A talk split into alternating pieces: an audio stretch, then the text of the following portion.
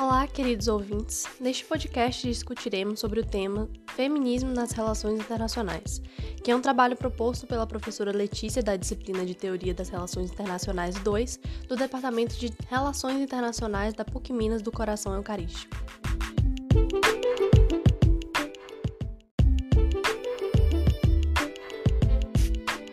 As abordagens feministas no campo das RI surgem em conjunto com o terceiro debate e com as críticas relacionadas às teorias clássicas que eram voltadas unicamente para os estados e as guerras.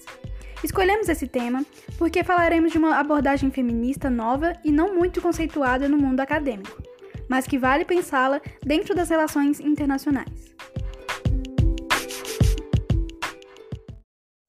O assunto do qual iremos falar, como já dito antes, é pouco abordado academicamente. Porém, usaremos de base os estudos de duas autoras, Elizabeth Gomes Alcorta e Carmen Silva. Para enfim revelar o subtema do nosso trabalho, trataremos do feminismo popular, vertente do movimento feminista, e como ele pode ser enxergado dentro das relações internacionais. Para iniciar o que falaremos no podcast, contaremos uma breve introdução sobre o que é o feminismo popular. Feminismo popular é uma vertente do movimento feminista que não tem conceito definido academicamente e nem teorias a seu respeito, pois ele é melhor encontrado na prática e na vida real. Assim como diz o movimento feminista, o feminismo popular procura trazer a igualdade entre os gêneros e isso inclui o não binarismo, aqueles indivíduos que não se identificam com nenhum dos dois gêneros definidos na sociedade. Além disso, o feminismo popular procura o entendimento de situações vividas por mulheres negras, periféricas e transgênero. Essa vertente do feminismo procura não dificultar o entendimento do que são os objetivos e metas a serem conquistados, assim como tentam manter a inclusão por meio do facilitamento da disposição de explicações para o que acontece no cotidiano do gênero feminino e não binário.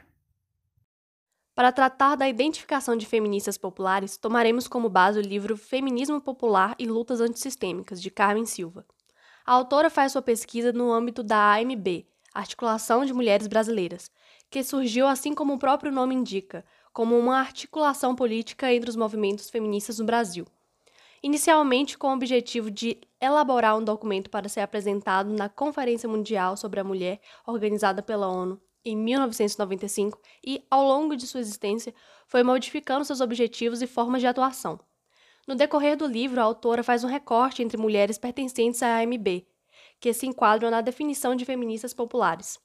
A maioria possui como características semelhantes uma infância atribulada, históricos de agressões, necessidade de trabalhar ainda muito novas e a identificação com a classe trabalhadora. Características essas que moldam as suas identidades políticas, seus posicionamentos e moldam suas reivindicações. Conclui-se então que o feminismo popular luta pela igualdade entre gêneros e possui semelhanças com os demais movimentos feministas.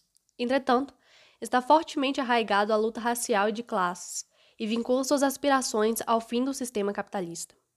Para entender como o feminismo popular pode ser aplicado socialmente no âmbito internacional, usaremos de base a segunda aula do curso internacional Estado, Política e Democracia em América Latina, que está disponibilizado no YouTube para livre acesso e é apresentado pela ministra das Mulheres, Gêneros e Diversidades da República da Argentina, Elizabeth Gomes Alcorta.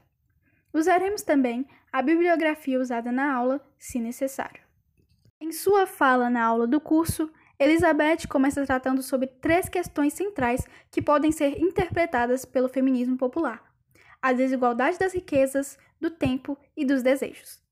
Para compreender como essa vertente do feminismo pode ser vista e entendida dentro do contexto social e das relações internacionais, antes de tudo, precisamos analisar o sistema em que estamos inseridos, o sistema capitalista neoliberal. Nesse sistema, é possível ver a existência de segregações de grupos sociais, assim como a desigualdade entre eles. Pode-se ver como se dão as relações de dominação e de exploração, seja do ser humano ou da natureza. E também a dificuldade de ascensão de classes. Dentro dos acontecimentos desse sistema, é muito frequente a ocorrência de atitudes racistas, xenófobas, misóginas, transfóbicas e muitas outras, que abatem sobre a minoria que já não tem vantagens promovidas pelo sistema. Para lutar contra as ameaças do sistema capitalista neoliberal, o feminismo popular propõe formas de emancipação das classes de minorias. Porém, existe uma diferença entre o que acontece e aconteceu no norte global para os exemplos do sul global, quando se trata das lutas indígenas e do movimento negro, que trazem questões raciais, como também todo o processo de colonização. Esses fatores fazem com que o feminismo popular se concentre em assuntos que prejudicam essas mulheres lésbicas, negras, indígenas, transgênero, travestis e o que elas sofrem. Por conta disso, se torna tão importante entender os regimes dos sistemas em que fomos e estamos inseridos, para que possamos lutar contra suas ameaças. O feminismo popular apresenta formas de inclusão que não existem em outras formas de feminismo. Para concluir o podcast sobre o tema, podemos dizer que, apesar de não ser muito difundido mundialmente, essa forma de feminismo deve ser compartilhada e absorvida, porque o momento em que estamos de separar-nos da tradição e dos preconceitos para podermos viver melhor e mais livres socialmente, é necessário entender quais são as amarras que nos prendem e o que torna isso tão difícil. Entender na prática, no cotidiano, quais são os nossos sofrimentos e o de outras mulheres, antes mesmo de conceituar e teorizá-lo.